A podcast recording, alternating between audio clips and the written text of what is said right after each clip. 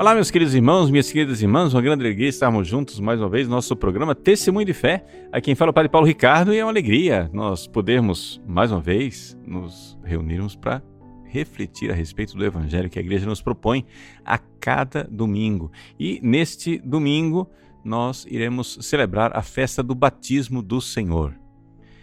Trata-se de uma tradição litúrgica da igreja em que, ao redor da festa da Epifania, que é a festa da manifestação de Deus, a igreja medita a respeito dos três eventos que, segundo a, a, tradição, aconteceram no dia 6 de janeiro. A tradição diz que foi no dia 6 de janeiro que os magos foram visitar Jesus, Maria e José. Só que foi no dia 6 de janeiro do ano 1, ou seja, um ano depois de Jesus nascido, ele recebeu essa visita. E ali tem uma manifestação do Senhor, Epifania. Mas a tradição nos diz que foi também no dia 6 de janeiro que Jesus foi batizado por São João Batista. Né? Aí nós já estamos no ano 30. E a tradição também nos recorda que seria no dia 6 de janeiro que Jesus fez o seu milagre, seu primeiro milagre em Caná da Galileia. Não é necessário que a gente acredite que historicamente foi tudo no mesmo dia 6 de janeiro. No entanto, é, a tradição é, faz coincidir essas três datas e por isso os evangelhos que a gente reflete nesses domingos são os evangelhos destas é, três ocasiões. Domingo passado nós falávamos do que? Da adoração dos magos. Esse domingo falamos do batismo de Jesus e domingo que vem nós iremos refletir a respeito das bodas de Caná. Então é só para você se localizar um pouco é, liturgicamente e saber por que, é que esses evangelhos são é, refletidos e celebrados nesta ocasião e nessa festa. Mas a festa do batismo do Senhor, todos os anos, nos dá uma ocasião mais importante, que é a ocasião de a gente refletir a respeito do nosso próprio batismo. Ou seja, o que, é que significa ser batizado? Né? É, vejam, a primeira coisa, a gente tem que lembrar o seguinte: infelizmente, miseravelmente, desgraçadamente, as pessoas estão perdendo a noção do que são os sacramentos. E isto por causa dos nossos irmãos protestantes. Veja, os protestantes, eles foram jogando fora toda a economia sacramental da Santa Igreja Católica. Nossa, padre, que palavras difíceis que o senhor está usando. Que história de economia é essa? Tem a ver com dinheiro? Não. Economia é o seguinte: tudo aquilo que Deus fez na história para nos salvar é a economia divina. Ou seja, aquilo que Deus faz para nos salvar. Deus, na sua história de salvação, na sua intervenção de salvação nesse mundo, ele enviou seu filho seu filho veio a esse mundo, nasceu no Natal. Depois ele cresceu em Nazaré, começou a sua pregação depois do batismo de João. Pregou durante três anos, morreu na cruz para nos salvar, ressuscitou o terceiro dia, subiu aos céus e enviou o Espírito Santo. Tudo isso ele não fez? Fez para nos salvar. E esses acontecimentos que se deram eh, nesse arco de tempo de 33 anos eles seriam simplesmente eventos do passado. Acontecimentos do passado se Jesus não tivesse deixado, como de fato deixou, os sacramentos. Ou seja, o que, é que são os sacramentos? Os sacramentos são a forma real e concreta que Jesus, Deus encarnado, deixou para nos tocar com a sua história de salvação ao longo da nossa história. Então, quando você recebe os sacramentos, você está recebendo uma força da graça que brota do peito aberto de Cristo na cruz. É dali, do peito aberto pela lança, que saem os sete sacramentos. Quando do peito de Jesus saiu sangue e água, saíram os sacramentos. E então é dali que Jesus vem nos tocar e ele nos toca e continua nos tocando. Portanto, durante todo o tempo da igreja, ou seja, esse tempo que vai desde a ascensão de Jesus aos céus até a sua segunda vinda, durante todo esse tempo haverá sacramentos. Nós estamos vivendo o tempo dos sacramentos. O tempo da igreja é o tempo dos sacramentos. Não havia sacramentos no Antigo Testamento e não haverá sacramentos no céu. Tem sacramento agora. E Jesus nos deixou os sete sacramentos para que nós fôssemos tocados pela sua graça. E assim nos santificássemos e nos salvássemos. Só que o diabo, ele é astuto. O diabo é inteligente, gente. Ele não ele não está dormindo, não. Ele tem a estratégia dele. E vendo que os meios maravilhosos de salvação que Deus nos deu, que são os sacramentos, estavam levando muitíssimas almas para o céu, o que é que o diabo veio? Veio arranjar um jeito das pessoas né, jogarem fora os sacramentos. E assim, ele criou na cabeça dos protestantes a ilusão de que eles podem amar Jesus e desprezar os sacramentos.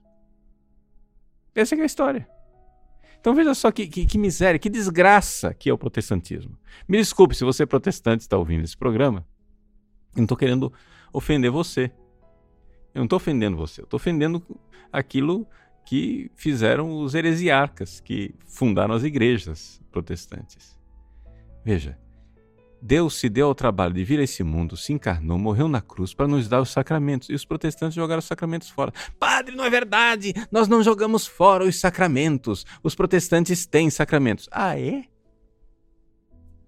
Veja, as igrejas protestantes foram lenta e gradualmente abandonando todos os sacramentos. Lá na época de Lutero, quando começou o protestantismo, Lutero ainda, aspas, salvou nominalmente alguns sacramentos. Lutero, por exemplo, admitia que existia Eucaristia como sacramento. Mas é, é, simplesmente uma ficção científica, porque de fato eles não têm Eucaristia. Eles perderam a sucessão apostólica, não tem padre para celebrar a missa, não tem sacerdote. Como é que vai ter Eucaristia? Eles ficaram só com um ritualzinho simbólico, um negócio assim, né? De, de simbolismo, de distribuir pão e suco de uva. Pronto. Mas isso não é sacramento, gente. Me desculpa.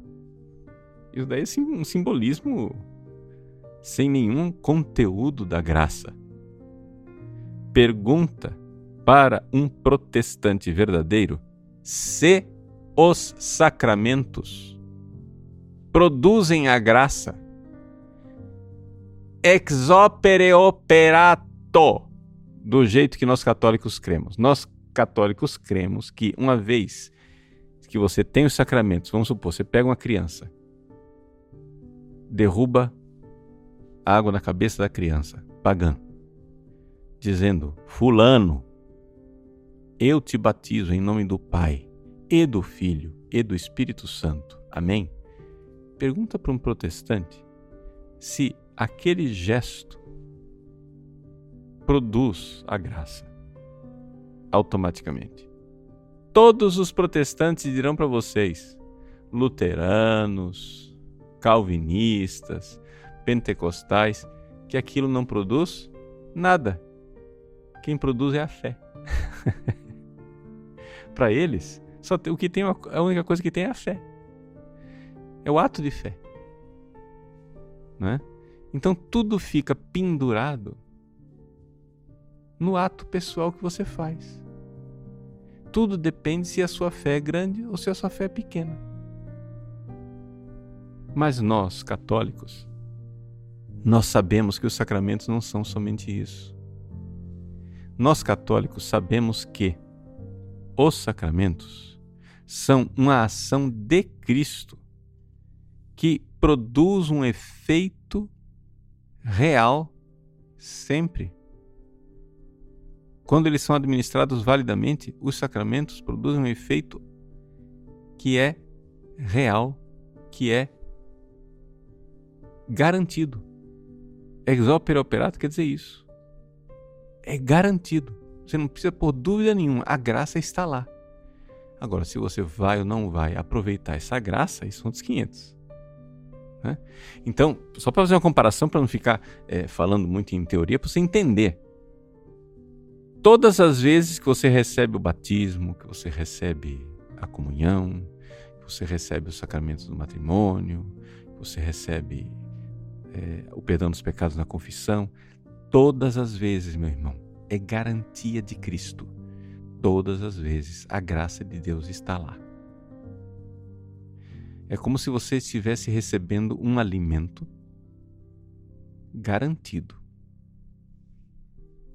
Tem lá todos os nutrientes. Ah, mas as pessoas recebem os sacramentos, porém não ficam mais santas. Bom, isso aí já é um defeito de quem recebe, não é defeito do alimento. O alimento está lá garantido. Você não precisa né, ficar se perguntando se tem os nutrientes ou não tem os nutrientes. Eles estão lá. Se você não está conseguindo aproveitá-los bem, se você está, por exemplo, você vai e come um alimento super nutritivo, aí depois você vai e vomita, regurgita aquilo tudo, bom, a culpa não é do alimento, né? O alimento está perfeito. É você que não está assimilando o alimento. Então, é importante dizer isso quando a gente vai refletir a respeito do batismo. Por quê? Porque a gente ouve falar por aí, em algumas pregações, né? muita ideia protestante dentro da Igreja Católica. Quando as pessoas dizem, não, nós somos todos filhos de Deus. Mas quando a gente é batizado, é somente uma cerimônia de tomada de consciência de que eu sou filho de Deus. É simplesmente uma cerimônia para você é, atestar publicamente. Né? É uma manifestação social de que você assume a sua filiação divina. Mas o batismo não faz nada, a água não faz nada na pessoa. É a fé da pessoa quem se manifesta quando a pessoa é batizada. Gente, pelo amor de Deus. Isso é protestantismo, né? Do mais crasso. Isso é uma coisa horrorosa. Nós somos católicos. Nós católicos cremos na eficácia dos sacramentos. Nós cremos que Deus se fez carne. Deus se encarnou e, através desta realidade, ele quis, na sua obra de redenção na cruz, deixar sinais materiais, sinais eficazes, visíveis, de uma graça invisível. Então, se você tem uma pessoa que não é batizada e você derrama água na cabeça dessa pessoa, com a intenção de fazer o que a igreja faz, e pronuncia as palavras: Fulano, eu te batizo em nome do Pai e do Filho e do Espírito Santo. Amém. Essa pessoa está batizada. Acontece ali uma ação da graça de Cristo. Cristo toca, o Cristo ressuscitado toca naquela pessoa com uma graça verdadeira garantida. Isto acontece mesmo. E qual é a graça verdadeira e garantida que o batismo nos dá? Bom, vamos refletir sobre isso, porque você foi batizado. Não é um, um simbolismo só. Aconteceu alguma coisa na sua alma com o seu batismo. Então, é importante que você se dê conta disso e que você primeiro creia. Meu Deus, eu creio. Aconteceu uma coisa misteriosa na minha alma no dia que fui batizado. E o que é que aconteceu? Bom, aconteceram várias coisas. A primeiríssima delas é que através do batismo, você, na sua alma, houve uma modificação na sua alma, em que você está espiritualmente unido a Cristo. Essa é a primeira coisa. O resto é consequência dessa coisa. Né? perdão dos pecados, etc e tal, a graça santificante, isso e aquilo, etc, etc. Mas o que é que acontece? Veja só. Existe ali uma ação da graça do Espírito Santo. Quando a água é derramada na cabeça da criança ou do adulto que seja, né? em que aquela pessoa é incorporada.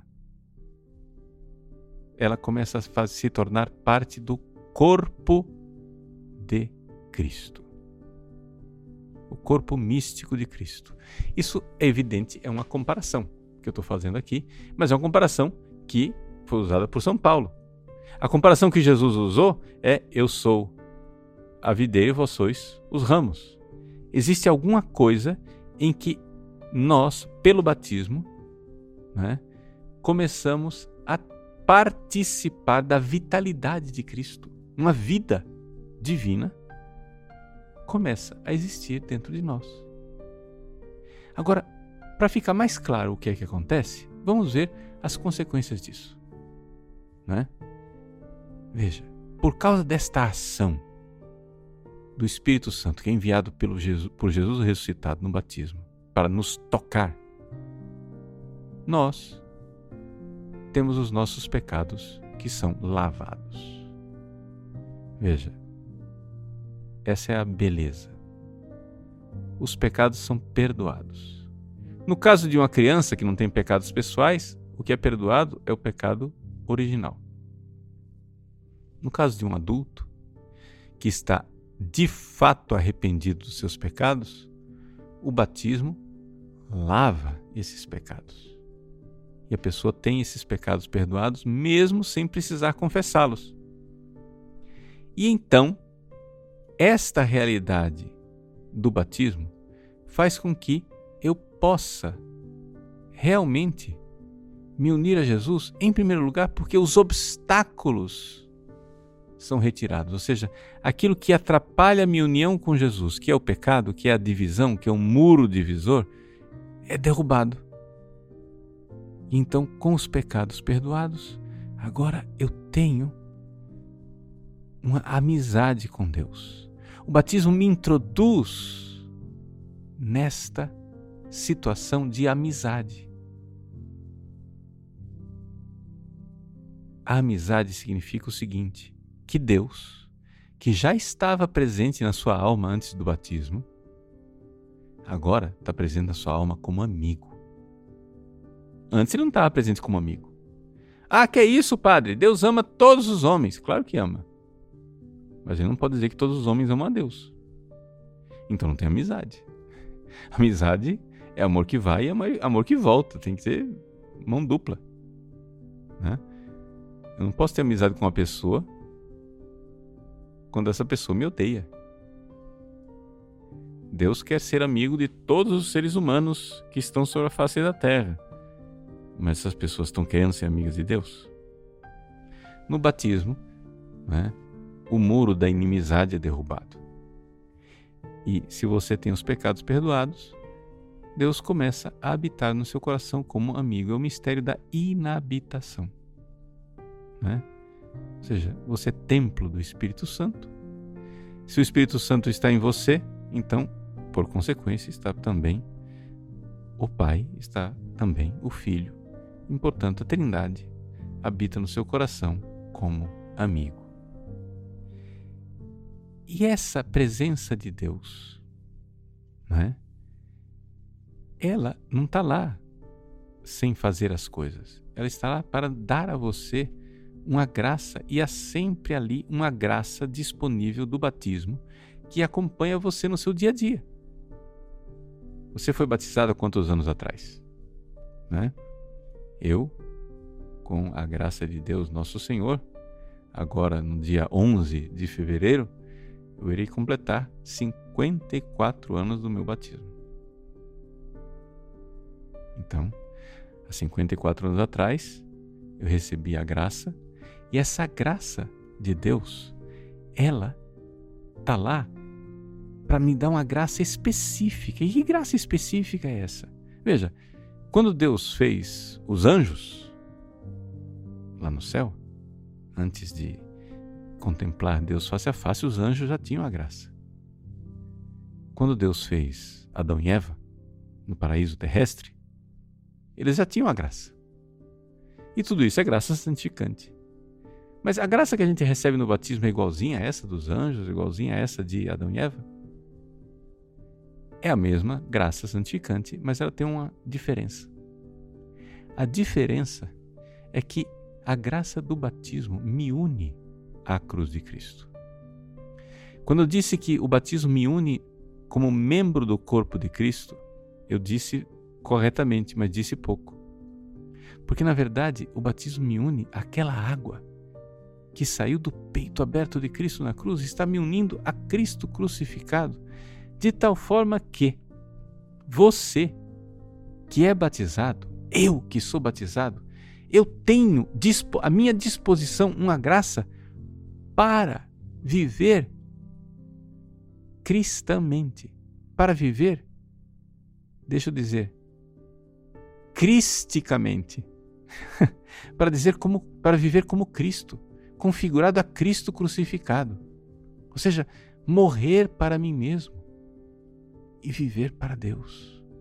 Morrer para o pecado, morrer para os meus caprichos.